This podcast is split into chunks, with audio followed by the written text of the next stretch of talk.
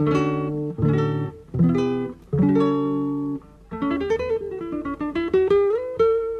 Central 3 apresenta o Cinema Nacional em Revista. É o Central Cine Brasil.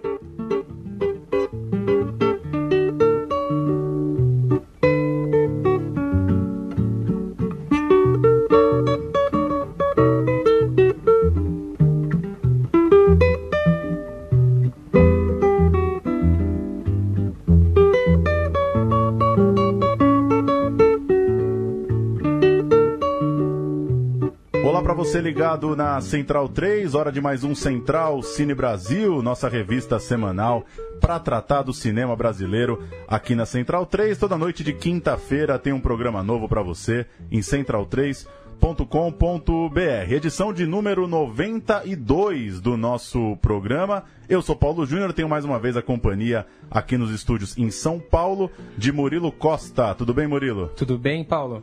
E hoje a Central 3 está acostumada, né? A receber nomes do esporte, personalidades Bastante. desse setor, mas o Central Cine Brasil é a primeira vez, pelo menos comigo aqui. Roubamos uma pauta dos programas esportivos. E começamos bem nessa área, já com um nome bem importante, bem icônico. Pesado. Antes de chegar nela, vou apresentar Rodrigo, meu amigo Rodrigo Grilo, jornalista, que está lançando o livro Toque de Gênio que é um dos objetos de pesquisa, uma das, uma das fontes do filme que a gente vai tratar aqui hoje. Tudo bem, Rodrigo? Boa noite. Tudo bem, Paulo? Boa noite. Murilo, boa noite.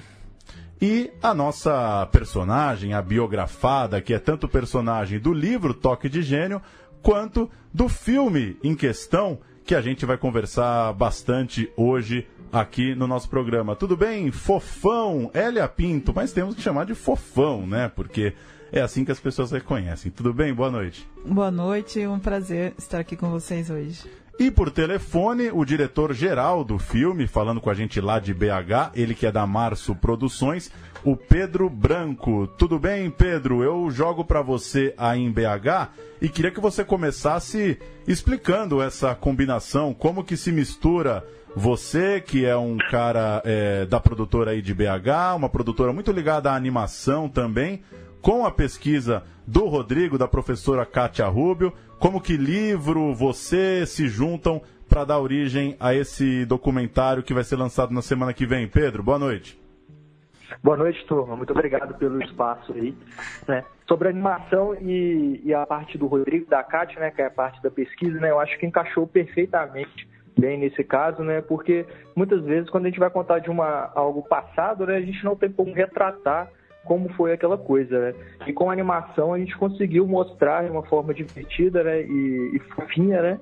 É, toda, toda a história da Fofão, né? E inclusive a parte dos jogos.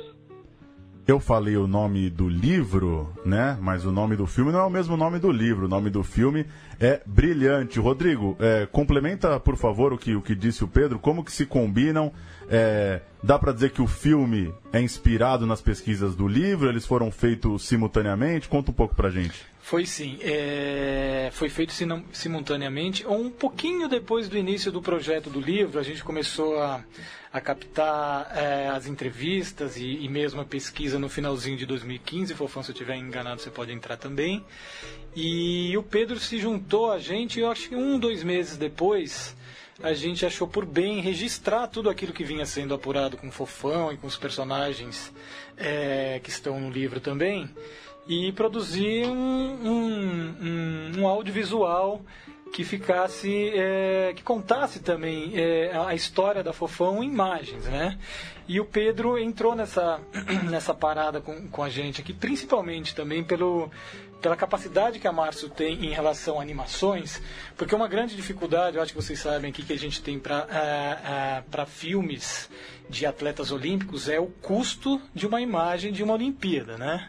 É, eu posso estar meio enganado assim nos valores, assim, mas eu creio que, sei lá, acho que 10 segundos ou um minuto de exibição de, de um. Para você ter direito de exibir um, uma, uma parte de um, de, um, de, um, de um esporte olímpico, você paga para para eles ali os direitos de, de, direitos coisa de mil dólares ou três mil dólares ali. Então ficaria muito inviável para um projeto que a gente começou sozinho né? E sem patrocínio nenhum. Então a gente resolveu muito muitas coisas que a gente queria muitas histórias ali foram é, costuradas por meio de animações. E aí entra março principalmente também pela qualidade deles em relação à animação. E só jogar para Fofão antes de passar para o Murilo é, obviamente, Fofão, campeã olímpica, com uma carreira gigantesca, uma das principais jogadoras da história do vôlei brasileiro, você já fez muita reportagem, já deve ter recebido muita televisão na sua casa, revista, e acompanha em viagem, jornalista no ônibus, no avião. O é, que, que você poderia trazer de diferente em relação à biografia e ao filme? O que, que eles te trouxeram enquanto produção que você ainda não tinha vivido se relacionando com TV, com rádio? É, eu acho que foi um momento muito diferente do que eu já tinha vivido. Como você falou, já dei muita entrevista, já falei com muitas pessoas, fiz muitas matérias, mas eu acho que eu nunca fui tão fundo assim na minha história, na minha intimidade mesmo. Eu acho que é a primeira vez eu acho que eu me exponho assim da maneira como foi escrever esse livro e, essa, e esse documentário aonde realmente as pessoas não conheciam o outro lado que a gente é, vive e que as pessoas não conhecem, né? Porque vê só as vitórias, o que a gente faz ali em quadro, mas fora, né? Como é a Fofão fora. E como é que a Fofão chegou a ser Fofão, né? Que eu vou, eles vão conhecer a Elia, que é uma pessoa que praticamente quase poucas pessoas é, conheceram. Então, eu acho que é uma oportunidade única de saber até o porquê de tudo que eu conquistei, até onde eu cheguei, né? O porquê de tudo isso. Então, através do livro e do documentário, eu acho que vai ser uma boa oportunidade para as pessoas conhecerem outro lado que eu nunca me expressei enquanto jogadora. Toque de Gênio, o livro, portanto, e Brilhante, o documentário. Ambos têm lançamento na noite de terça-feira, 10 de abril, a partir das 7, aqui pertinho na Cinesala, em Pinheiros a sala do nosso querido Raí, né? Já falamos, todo programa que a gente cita a Cinesala, a gente lembra que quem vai à Cinesala pode trombar o Raí tomando uma taça de vinho no seu empreendimento. Murilo, o que, é que você manda aí do filme? Boa noite a todos. Minha pergunta vai para Fofão, primeiramente, né? É, Fofão, o levantador no vôlei é aquele camisa 10 clássico do futebol, né? Pessoa que distribui as jogadas, que pensa o jogo, quase que, digamos, não sei, o técnico na quadra, né?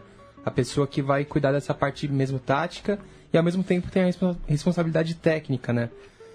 E é muita responsabilidade, é um só.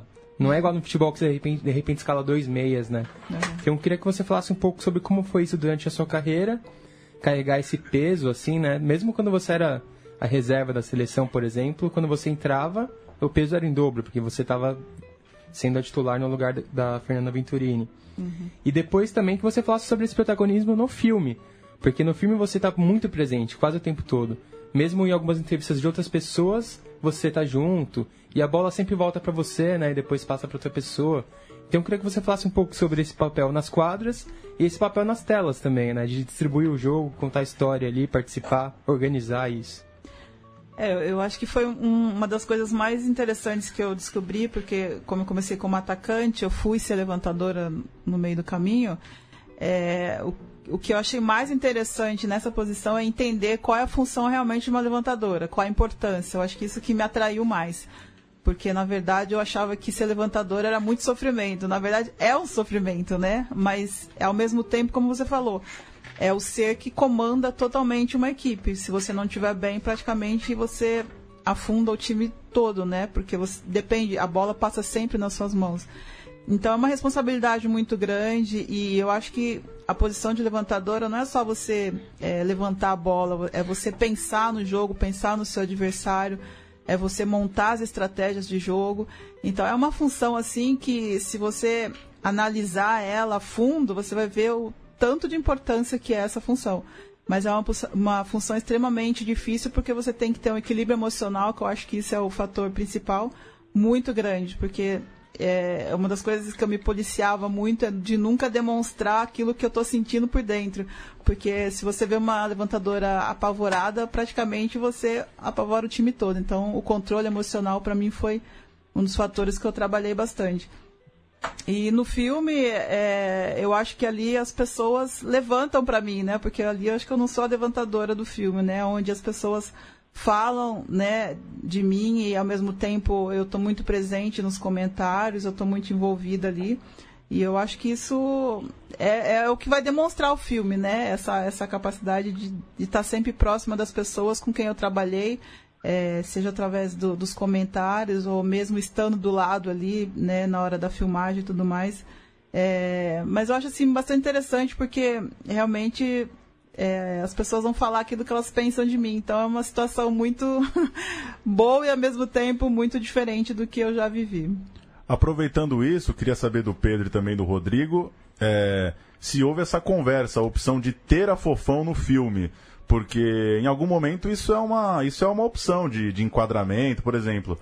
É, é, muda né, a figura, muda o quadro você entrevistar a família de alguém com essa pessoa presente, né?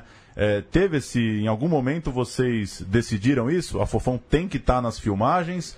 É, e, e houve entrevistas e ações de vocês sem a presença da Fofão, talvez para talvez para preservar também um momento de vocês enquanto realizadores? Sim, teve... você quer falar sobre isso, Pedrão? Pode falar aí. Sim, sim, posso falar. O... A gente pensou em fazer o filme, né, com a maioria das pessoas falando sem a Fofão estar perto, né? Até para ter aquela coisa da, da verdade mesmo, a pessoa falar o que ela realmente acha da Fofão, né? Foi uma coisa muito natural que a gente teve de, do, de todas as pessoas que puderam participar do filme. E outra coisa bem interessante também, né, que a gente reparou, né, é que a gente acaba conhecendo uma pessoa, né, muito mais quando outras pessoas, né, falam dela, né? Então seria bem diferente da gente colocar a Fofão só falando, né, de como ela começou, de como foi a história dela, né? A gente contou a mesma história, né, por outros olhos, né? São as pessoas que participaram da, da, da trajetória da Fofão. Né? E, e, e, e, pensamos em colocar a Fofão, sim, participando, né? Teria que ter a, a presença dela né, em algum momento, né? Isso a gente viu que, que realmente teria que ter. Agora, com os outros personagens, foi só a gente e, o, e os outros personagens, não teve a presença da Fofão, não. É, nesse caso, pelo personagem que a gente está retratando, que é a Fofão, um pouco do que ela disse, é, a Fofão sempre foi uma pessoa muito reservada, assim, ela sempre fugiu dos holofotes. Então, muita gente conhece, é, sabe quem é a Fofão, mas conhecer, conhecer a Fofão a, a, fundo, não é todo mundo que conhece. E a Ela, então, ela é praticamente desconhecida. Então, por esse fato, era fundamental a gente falar com a Fofão também, pra, com uma forma de ela se apresentar também. Como ela disse, assim, foi a primeira vez que ela, ela fez uma análise sobre a vida dela, sobre vários pontos que ela nunca tinha feito. Então a figura dela no filme é super importante, mas sim a gente é, é partiu também para esse recurso de falar com outras pessoas no entorno sem a presença da Fofão, para a gente ter bem assim as pessoas poderem se expressar sem a presença dela para intimidar que a Fofão é uma pessoa meio gigante para todo mundo assim, né? São cinco Olimpíadas, três medalhas, ninguém nunca conseguiu isso. Então as pessoas ficam meio assim, é muito respeito assim, sabe? Então a gente caminhou é por aí também pela, pela, pela personagem, sabe? E, e só, só ainda em cima disso, que você falou desse tamanho todo, qual que é a dificuldade enquanto jornalista de fazer o perfil de alguém que é de certa forma uma unanimidade? Que você não vai sair esbarrando com gente que vai que vai te que vai te jogar para baixo, digamos, que vai colocar é, em xeque esse tamanho. A maioria das pessoas que estão no filme são admiradoras, é, é, elas são admiradoras também Sim. da Fofão. Isso, enquanto jornalista, às vezes se torna uma dificuldade de entender como lidar com isso tudo também, né? Sim, sim. As pessoas têm muito respeito para muito dedo assim para falar da Fofão. E por isso que as nossas entrevistas, o Pedro deve lembrar bem assim com outras pessoas, elas duravam passava de horas assim até a gente conseguir conquistar a pessoa e ir a fundo ali para tirar coisas além do que a gente já ouviu falar, né? Então essa é uma grande dificuldade, mas eu acredito que a maior dificuldade, a maior dificuldade, não, mas o maior desafio que a gente teve nessa história toda foi dar voz para Fofão, para tirar coisas da Fofão, que era a personagem principal, que ela mesma talvez nunca tivesse trabalhado, assim, sabe? É, é, é uma, a gente está praticamente revelando uma, revelando entre aspas, a Fofão e a Ellie, assim, porque ela pôde fazer análises profundas sobre a vida dela enquanto atleta, enquanto é, pessoa física, vamos dizer assim, sabe? Então essa, pra, é, esse pra gente foi o maior desafio nesse, nessa história toda, tanto no, no livro quanto no, no filme. É, o filme até pelo período de tempo em que ele aborda ali, ele tem uma nostalgia gostosa de assistir, né? Porque você tá, tá ouvindo as histórias, não tá exatamente vendo as imagens, então você acaba puxando da sua cabeça, né? Essas imagens, lembrando delas ali na cabeça.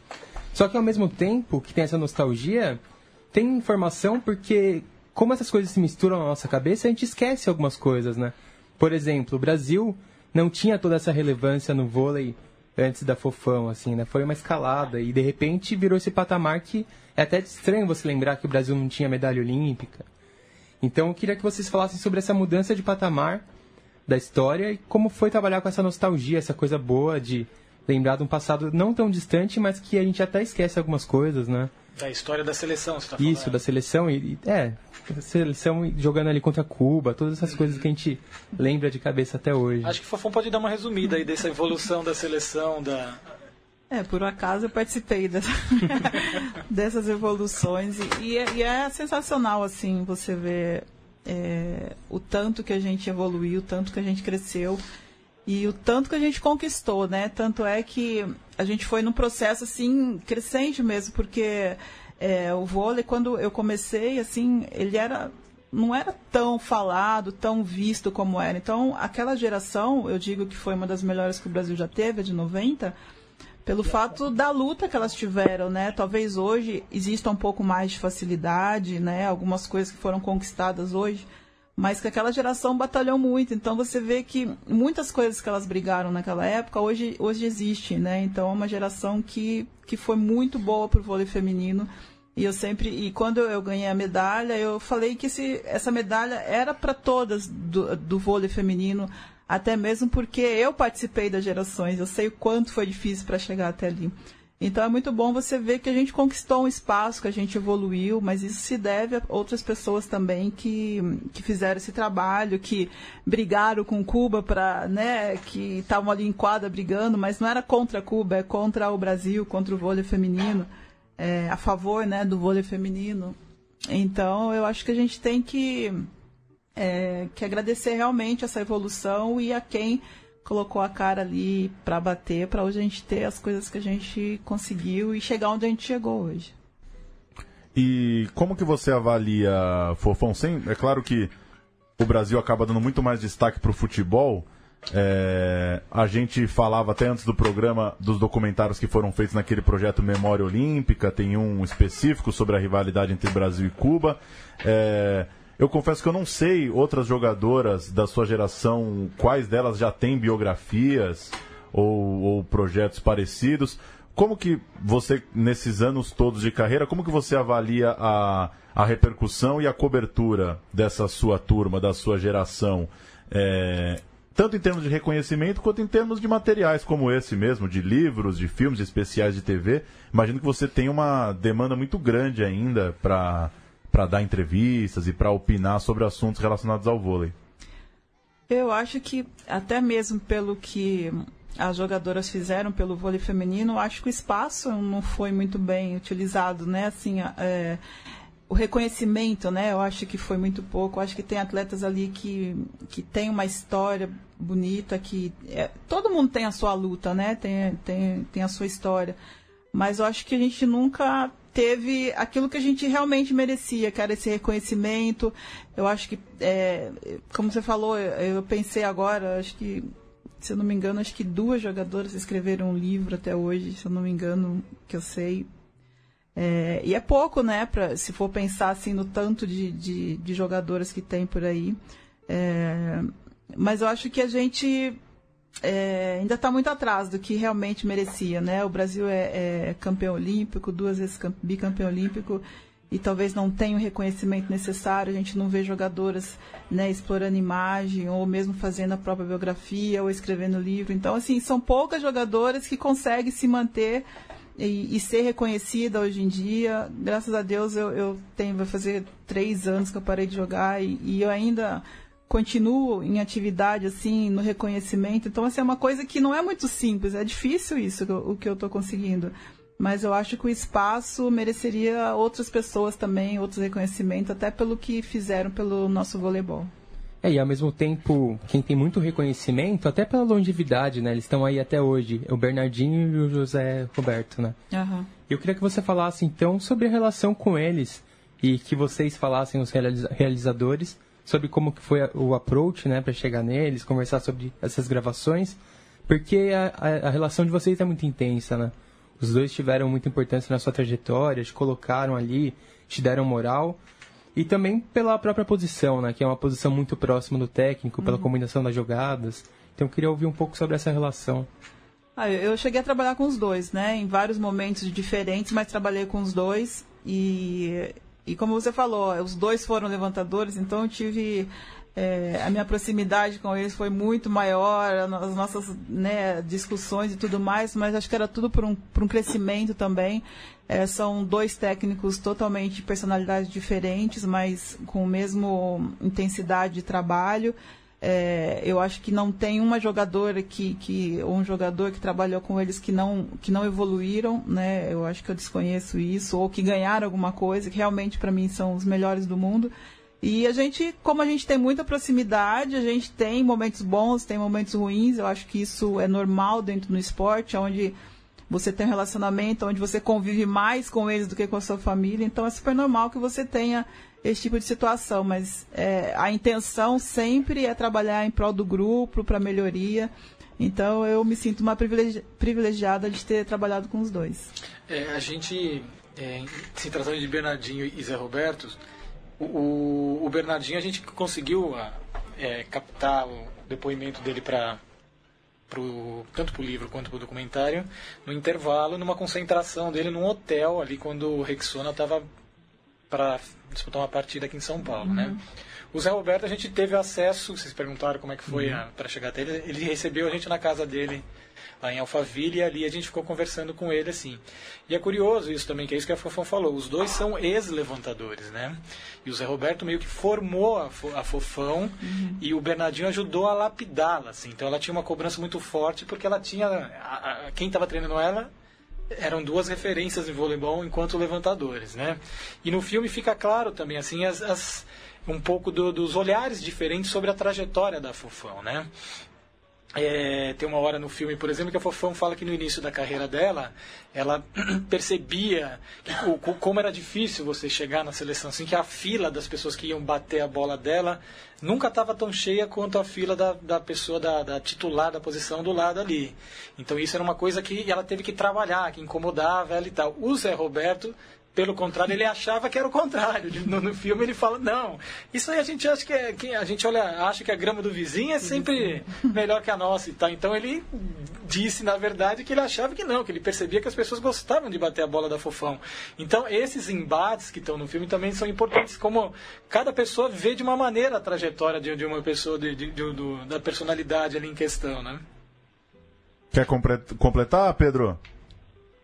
Isso, esse ponto também que ele falou foi é bem interessante, né? Quando a gente vê outros pontos, né? Os outros pontos de vista é uma coisa que, que foi bem interessante. E outra coisa para mim, né, que eu posso falar também que foi bem interessante, é que a gente via a Fofão, né, enquadra, como ela falou, vários títulos, né, e, e a gente foi para dentro da família da Fofão, né, a gente senta no sofá da família da Fofão, conhece os irmãos, a mãe delas, isso, assim, é, você, traz um pouco né, aquele ídolo, né, aquele, o, o, o, deus do esporte, né, aquele atleta máximo, né, a gente vê ele carne e osso, né, como, como se fosse a gente, né, com a família, com todo, com todas as situações que a família tem, né, engraçado.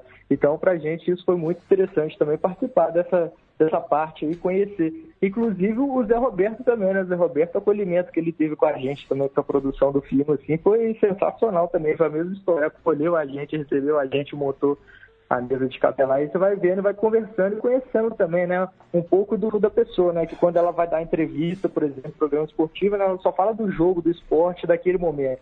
E quando você chega e senta fazer uma entrevista, fazer um trabalho como esse, você acaba conhecendo muito mais da pessoa né, do, que, do que é visto.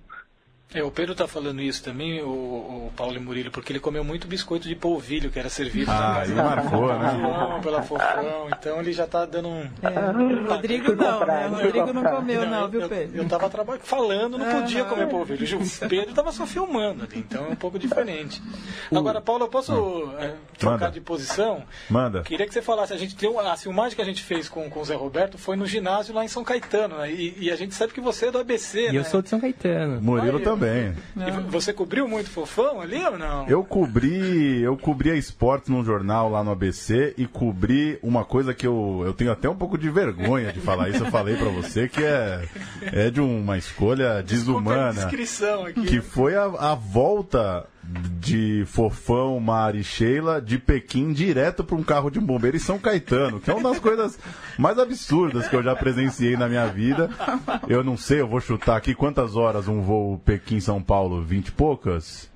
É, por aí, mas Mas. E aí, assim, você já ganhou a Olimpíada, né? Você não tem mais é, muita energia pra gastar, né? Eu acho que é o, o ápice da energia. E estavam lá as três, com a paciência, no carro de bombeiro. São Caetano, pra quem não conhece, é uma cidade que tem mais ou menos o tamanho da cidade universitária, assim, da USP. Então você dá uma volta com uma certa velocidade. Mas nunca vou esquecer dessa. Imagino que, enfim, combinados ali com o patrocinador, com o clube, mas foi foi cansativo para quem assistiu, imagina para vocês que estavam lá. É, eu, aproveitando que o, que o Pedro falou do contato das entrevistas, queria falar um pouco do formato. A gente recebe aqui nos programas muitos documentaristas e a gente tem uma dificuldade em relação a cinema para filmes relacionados ao esporte, óbvia, né? É, para dar um exemplo mais próximo, o filme do goleiro Marcos, é, no shopping ao lado do estádio do Palmeiras, não aguentou uma semana, né? É, então a gente está falando de futebol do maior ídolo de um clube de massa, né?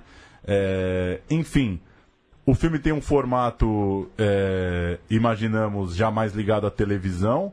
Queria saber de vocês se houve em algum momento uma pretensão é, de exibição em cinema, se há de certa forma aquela coisa, ainda tem um fetiche, né, da sala grande, de imaginar as pessoas indo até a sala assistir o Brilhante. É, e como que vocês, enfim, o que, que vocês tiveram de referência, de pesquisas, de distribuidoras que estão lançando muitos filmes de futebol ou de outros esportes, para entender como que, como que esse produto de uma história esportiva brasileira funciona e flui aí em vídeo on demand, em TV a cabo e tal. Vai lá, Pedrão, dá É. um panorama aí. É, primeiramente, né, a gente tinha pensado em fazer o filme né, para para televisão, né? E nossa venda inicial era para televisão, nosso pensamento era isso, né? E quando a gente acabou o filme, surgiu essa oportunidade, né, através do Rodrigo e da Cátia com o Raí, e a gente achou super legal. Na hora que apareceu essa oportunidade, a gente achou bem legal. Ah, vamos estrear numa sala de cinema, né, com uma tela grande, aquela coisa, né? É claro que, que é bem atraente, né? E a recepção, né, a, a divulgação foi tão grande, né, que, que foi até uma coisa seguinte, pessoal, olha, será que podemos passar ele em outra, em fazer outras exibições, né, em outros locais, né? Teve essa outra, esse pensamento também. Com a relação de distribuição dele, né, a gente está está tentando negociando ele, né, para fazer a venda dele para televisão, né, em si. Aí feito isso, vai ter o direito de exclusividade. Mas inicialmente, mas inicialmente a gente não pretendia passar ele em cinema, não. Foi uma ótima surpresa que aconteceu. Com relação ao formato, né, o formato dele, o formato das entrevistas e como foi, né, foi pensado para televisão. E a gente assistiu algumas referências, né? Alguns programas, né, outros documentários que já passam já em alguns canais esportivos que, que são voltados para aqui tem o espaço, né, para documentários. E Por aí. Que bom, né, que vai ter essa, essa sessão de estreia, né? É, e o interessante é que no dia do lançamento vão ser três sessões, na verdade, né? Como o evento começa às 19 e a gente fez um acordo com, com a Cine Sala, o projecionista ele vai ter um trabalho em dobro. Ele vai passar a primeira vez, aí vai, rep- vai passar de novo a segunda vez e a terceira vez, porque o evento começa às 19 e vai até às 23. Então a sala de cime- de cinema vai estar aberta. A pessoa pode entrar, sair, pegar uma pipoca e vão ter mais duas sessões além da primeira, que é para os convidados, entendeu? Então todo mundo que chegar por lá vai ter a oportunidade de assistir o filme. E não tô ganhando nada para isso, é, mas é a melhor poltrona do, do Centro Expandido de São Paulo. É brincadeira, eu já dormi muito naquela. Porque é perigoso dormir, a poltrona é tão confortável. Eu já dormi algumas sessões na Cine Sala. Melhor que ver tomando conhaquinho no Cinesesc? Muito melhor do que o Cinesesc. Aquela primeira cadeira ali do lado esquerdo que você estica a perna, aquilo ali é um, é um desbunde. Tem uma, é uma cadeira loucura. dupla, né, também, não tem? Pra, pois é, pode deitar um casal. Aquilo é um tá convite. Bem concorrida aquela parte. Tá, né? Tá bem concorrida. pra gente fechar, Pedro, conta um pouco da Março. É, pelo que eu vi aqui no site de vocês, é o primeiro projeto de longa. É, e vocês, enfim, com outros projetos institucional, para internet também. Fala um pouco aí da, dos, dos seus trabalhos prévios e de. E sei lá, se, se pode ser um, um novo caminho aí, tomar gosto pelo documentário, pelo longa. É, pois é, a Márcia ela tem como, como raiz né, a publicidade. A gente começou com a publicidade para a internet, mas sempre houve aquele desejo de, de fazer projetos. E quando surgiu essa oportunidade do Rodrigo, a gente abraçou assim, sem, sem pensar duas vezes. Ótimo, esporte é uma coisa que a gente adora aqui na produtora. Ele está falando de, de fofão, então, né? Não precisou nem, nem pesar muito. E com certeza agora a gente vai, vai querer sim fazer outros projetos, né? Quem sabe esse alavanca mais aí, né? Outras biografias, né? De, como vocês falaram, né? O vôlei não tem tanta, tanto material, né? Quem sabe aí não, não seja uma boa oportunidade, né? Para a gente e para os atletas e para as outras pessoas também, né? Mostrarem aí, ter esse material para divulgar e, e complementar, né? Todo o conhecimento.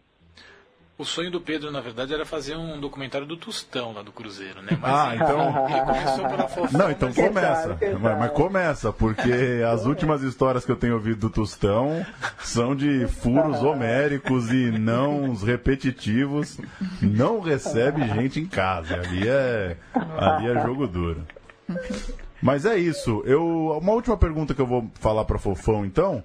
É, um pouco em cima disso, da coisa do cinema, do livro, como que tem sido isso para você enquanto é, um certo encantamento mesmo, a gente que é apaixonado por cinema, assim, de se ver na tela grande, apesar de ter tanta experiência, de estar tão acostumada a, a dar entrevistas, a ter que ser uma pessoa pública, como que está sendo para você? Como que vai, como que vai ser ver amigos lendo livro, por exemplo, ou as pessoas na sala te vendo na, na tela grande? Eu acho que vai ser assustador. eu acho que quanto mais vai passando os dias assim que tá, que tá chegando, tá próximo, eu fico um pouco ansiosa porque é a situação assim totalmente diferente, né? Eu vou estar ali numa tela, as pessoas vão, vão estar me vendo de uma outra maneira que não dentro de uma quadra jogando. É, vão saber da minha história, vão saber da minha intimidade, vão entrar realmente na minha vida, então está sendo assim de expectativa também, né? Porque eu acho que as pessoas é, estão criando muita expectativa em cima de tudo isso. É, todo mundo está interessado, todo mundo quer ver, então isso vai me criando também uma certa ansiedade, mas ao mesmo tempo muito feliz, assim, muito feliz porque eu acho que é, é uma história bonita, é uma história bacana que vai ser contada. Eu acho que é uma história onde as pessoas é, vão me conhecer também e vão, eu acho que é, inspirar em algum sentido, sabe? Inspirar as pessoas para saber que é, não é porque você é humilde, que você é simples, que você não pode chegar em algum lugar. Então, tem vários fatores que, que vão ser abordados que eu acho que, que vai servir de inspiração para as pessoas. E eu acho que é, vai ser a oportunidade de, de me conhecerem de uma maneira que acho que ninguém me conhece ainda. É, e eu estou muito feliz. Eu acho que é a realização assim de um projeto muito bacana que deu certo. Né? Eu acho, agradeço a todo mundo que se empenhou nesse projeto, a Cátia, o Rodrigo e, e as pessoas da Mars Produções que foram fantásticas. Eu acho que é, vai ser muito gostoso e divertido, porque eu acho que quem for não vai se arrepender e o livro também ficou muito bom, ficou a minha cara do jeito que eu queria. Então, a expectativa é cada dia maior. Eu não vejo a hora de chegar logo dia 10 para passar a sociedade. É como se eu tivesse. Assim, acho que nem entrando numa final olímpica eu fiquei nesse estado, né? Mas é de muita felicidade, principalmente. Fofão ganhou um jantar hoje agora. Olha lá, hein? Nem entrando na final olímpica. Você pensou o quê? É, porque lá eu posso resolver. Agora aqui eu vou ficar de fora olhando, é diferente. Terça-feira, 10 de abril, 7 da noite, na próxima terça-feira, então, aqui em São Paulo, na Cine Sala, ali na Fradique Coutinho, em Pinheiros.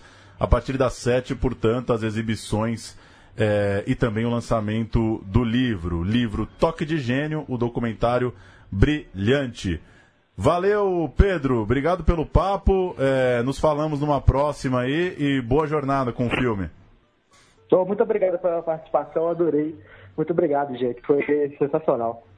Valeu, Rodrigo. Valeu, Paulo Murilo. Obrigado. Obrigado, Fofão. Obrigado Boa vocês pelo jornada e eu, eu me arrisco a dizer que não vai ser mais difícil que uma final olímpica. Ficar sentada lá, tomando uma água, me arrisco a dizer que é um pouco mais tranquilo. Mas também nunca joguei uma final olímpica, né? Ai, Então não, é não posso falar. Valeu, boa jornada com o filme. Valeu, Obrigado, valeu, obrigado. A gente vai ouvir o teaser de Brilhante e volta no segundo bloco para falar de Festival É Tudo Verdade e os lançamentos da semana no cinema nacional.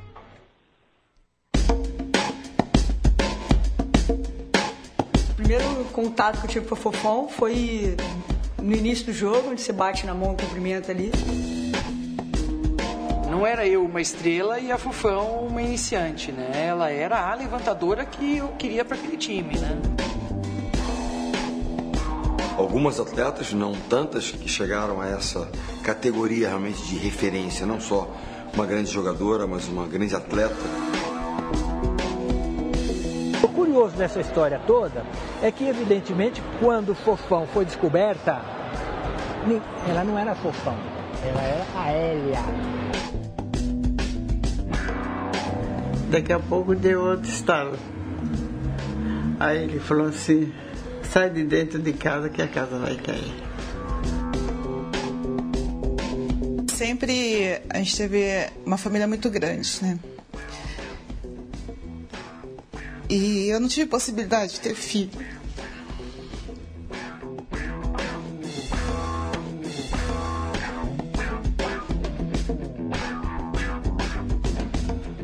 Fase de conflito, uma fase, uma fase de dúvidas, mas que culminou naquele momento auge.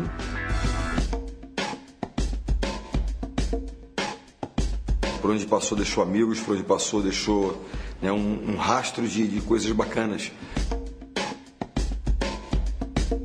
Todo mundo olha pra ela e fala assim, não, a Fofão não foi fazer isso com a Fabi. Você é a maior tratante, Janine. Você falou que ia me apresentar Fofão, você não me apresentou. Só que Fofão tava atrás de mim, né?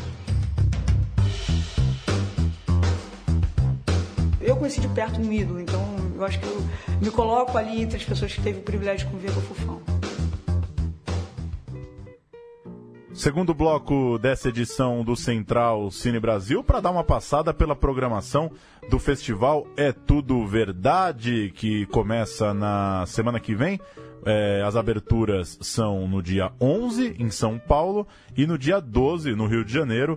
A abertura em São Paulo no Auditório Ibirapuera, abertura no Rio, no MAN, na Cinemateca do Museu de Arte Moderna, no dia 12. Vamos dar uma passada pelos filmes da seleção nacional. Primeiro as aberturas, né? Abertura aí, em São cada, Paulo. cada abertura é muito típica da sua cidade, né? Bastante Traz uma figura icônica. bem icônica, duas cinebio- cinebiografias tradicionais aí, de figuras, uma de São Paulo e uma do Rio. Adoniran, né, sobre, claro, Adoniran Barbosa, e Carvana, sobre o ator Hugo Carvana.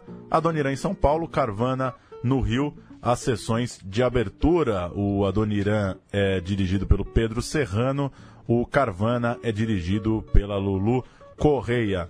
Passar pelos sete selecionados da seleção brasileira, para quem curte o É Tudo Verdade, para quem está afim de se ligar na principal reunião de documentários aqui do Brasil. Falamos numa outra semana, mas nunca é demais lembrar, né? Já que começa em alguns dias. Auto de Resistência, longa de Natasha Neri e Lula Carvalho. É, Lula Carvalho, fotógrafo, a sua estreia agora em, em- na direção. Filme que trata dos homicídios praticados pela polícia contra civis no Rio. Um Que não filme poderia mais... ser mais atual, né? Impossível ser mais atual do que isso. Provavelmente o filme mais de rua, né, desse, dessa edição, né? A gente fala tanto disso aqui, né? Porque é tudo verdade, Uhum. precisa estar mais na rua, não só nos retratos. E, E o- esse deve ser um, um desses. E o Lula Carvalho é um cara que tem essa câmera de rua, né? Nos filmes que ele faz, Total. tá sempre ali no ombro, câmera nervosa, em cima dos personagens.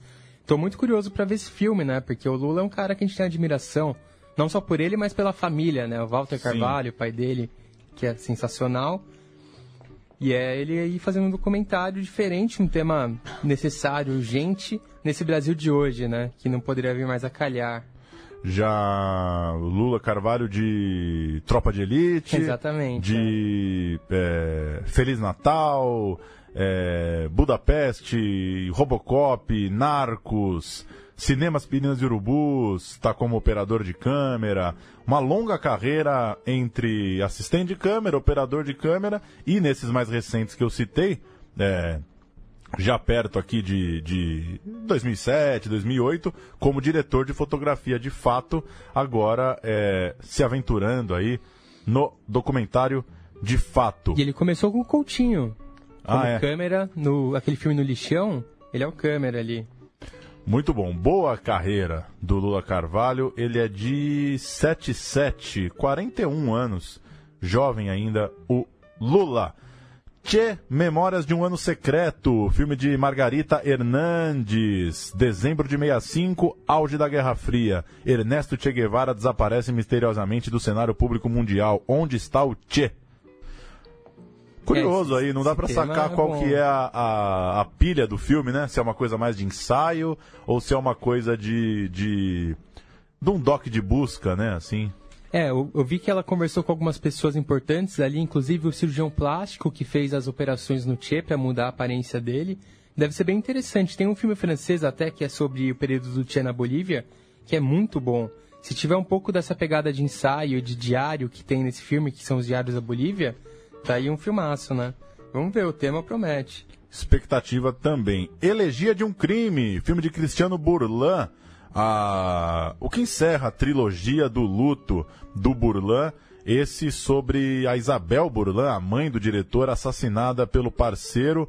É, O Burlan, nesses filmes muito viscerais, muito quentes e que tratam a violência, a meu ver, de um jeito muito original, né? Os filmes do Burlan têm essa coisa da violência urbana de pano de fundo, mas com essa particularidade que são muito próximos a ele, porque são de pessoas da família, claro. Sim, filmes bem intimistas, né? Dramas familiares e uma psicanálise ali, né? No cinema. O cara senta pra contar a história da própria família que aconteceram cri- crimes trágicos, né?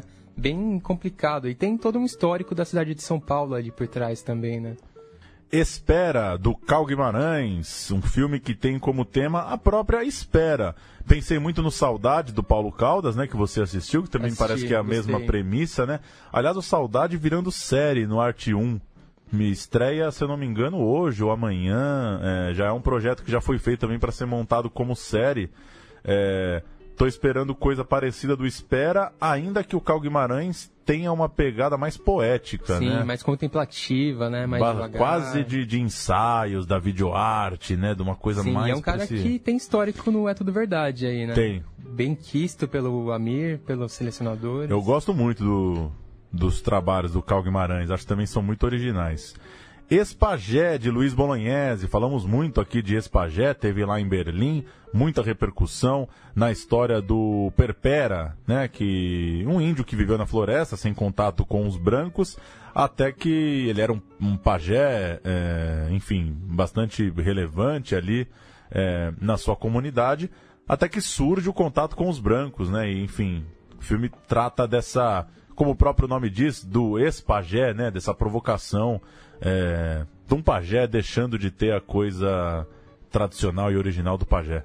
É, e na mostra competitiva brasileira, esse filme é o mais internacional, né? Porque ele já viajou um pouco aí, vai viajar mais ainda, já vem com bastante renome. Não diria favoritismo, porque vai tudo verdade, você nunca sabe para que lado ele vai apontar, né? Mas é um filme que chega forte, com sessões disputadas, com certeza. Missão 115, do Silvio Darim. Filme que trata. A Missão 115 foi o nome dado pelo DOI-CODE, né, o órgão de repressão da ditadura a uma suposta operação de vigilância no Rio durante um show no Rio Centro, é, lá no 1 de maio de 81. Na verdade, era um atentado à bomba é, que acabou frustrado e visava sabotar aquele momento de luta. É, acho que bem pontuadas, né, as características do É Tudo Verdade. Os retratos, né, Adoniran, Carvana, e esse espaço para filme de memória, né, que é sempre muito forte também. Cinema político, mais uma coisa mais distanciada, né, não tão urgente, não tão da rua. E Coisas históricas, ditadura, sempre presente. E o Silvio Darim é uma figura também reconhecida, né? Um cara que virou referência no documentário, até para um livro que ele escreveu, que é famosíssimo. E esse filme aí deve ser bem interessante. E complicado, né? Tudo que é tragédia no Brasil vira, nossa, que atual. Mais uma coisa bem atual, né? Porque os militares estão aí já chafurdando, esperando o que, que vai acontecer. E uma das funções do documentário, né? Talvez até mostrar que essas coisas nunca deixam de ser atuais, né? De certa forma, né? Elas ficam ali sempre meio é, percorrendo, né? Esperando Prontas para voltar. pra voltar, exatamente. Pois é. E fechando o 7, o número cabalístico da seleção do É Tudo Verdade, Nevir de Almeida, cronista da beleza e do caos. Imagens de arquivo, entrevistas, vasto material em torno do cineasta Nevir de Almeida, lá do cinema marginal, ainda no presente, que passa também por, por, por uma relação dura ali, óbvio, com a censura no regime militar, mas um retratão aí que estreia na Tudo Verdade. Essas figuras clássicas do cinema brasileiro também estão sempre presentes, na Tudo Verdade, né? Você viu? Eu vi o último filme do Neville de Almeida, é o. A Frente Fria que a Chuva Traz. Eu não vi. É uma pira o filme. Tem um pouco, eu até abri aqui pra ver a idade do Neville de Almeida, 77 anos. Tem uma certa como que eu posso explicar? Eu gostei do filme, mas eu achei curioso como tem uma certa coisa de uma pessoa de uma geração querendo entender a geração atual, sabe?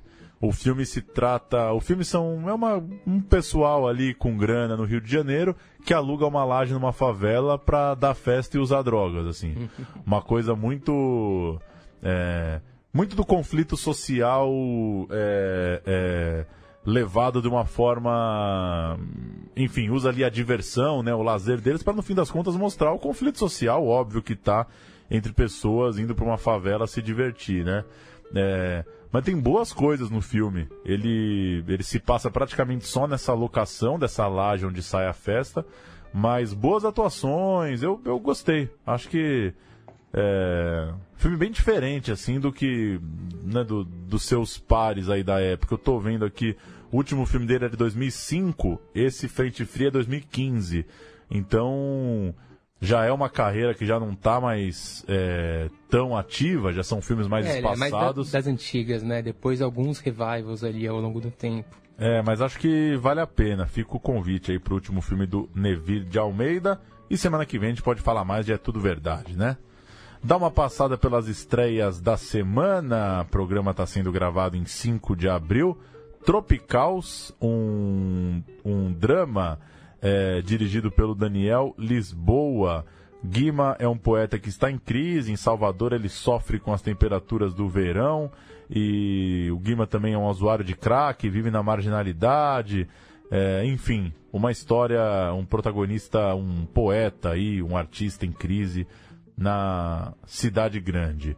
Em Nome da América, um documentário do Fernando Veller, é, material de arquivo, documentação a respeito das contradições entre a política externa norte-americana é, do presidente Kennedy e os voluntários norte-americanos que vieram para o Nordeste né, brasileiro naquela época do programa de voluntariado Peace Corps, os Corpos da Paz.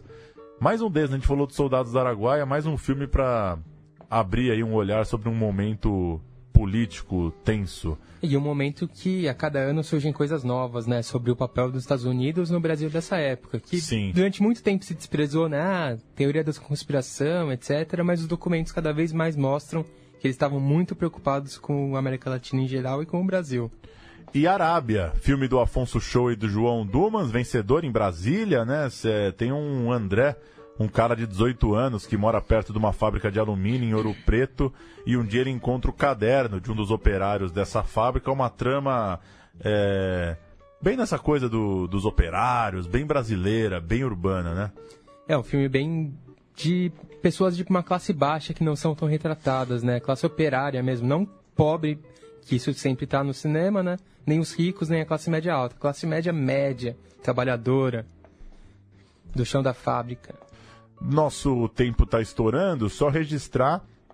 Tô pegando aqui os vencedores do Sesc Melhores Filmes, né? Tá em cartaz lá no Cine Sesc desde, desde hoje, exatamente. Ontem foi a noite de abertura. Hoje, dia 5 de abril, é, começa a exibição, a já tradicional, né? Exibição do, do Cine Sesc. É, com o que de melhor aconteceu no ano passado, né? É a famosa repescagem do cinema brasileiro. Você vai lá, ouve durante o ano inteiro o que, que foi bom, depois você vai no Sesc e assiste. O só registrar, deixa eu só é, registrar aqui a programação. Ah, os destaques brasileiros.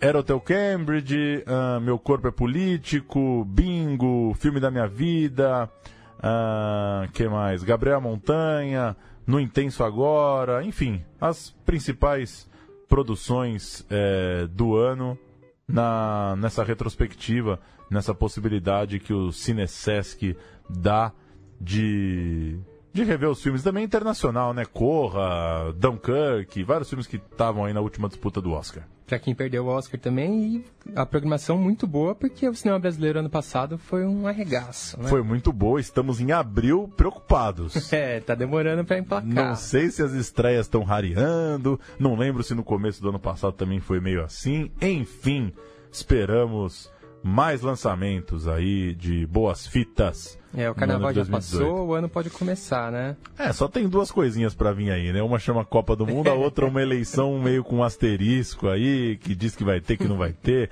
Que loucura. Não tá um ano fácil pra lançar filme, não. Seguimos. Valeu, Murilo. Até semana que vem. Valeu, até. A gente volta na semana que vem. Toda noite de quinta-feira tem o novo Central Cine Brasil, uma revista para tratar do cinema brasileiro aqui na Central 3. Até semana que vem. Tchau.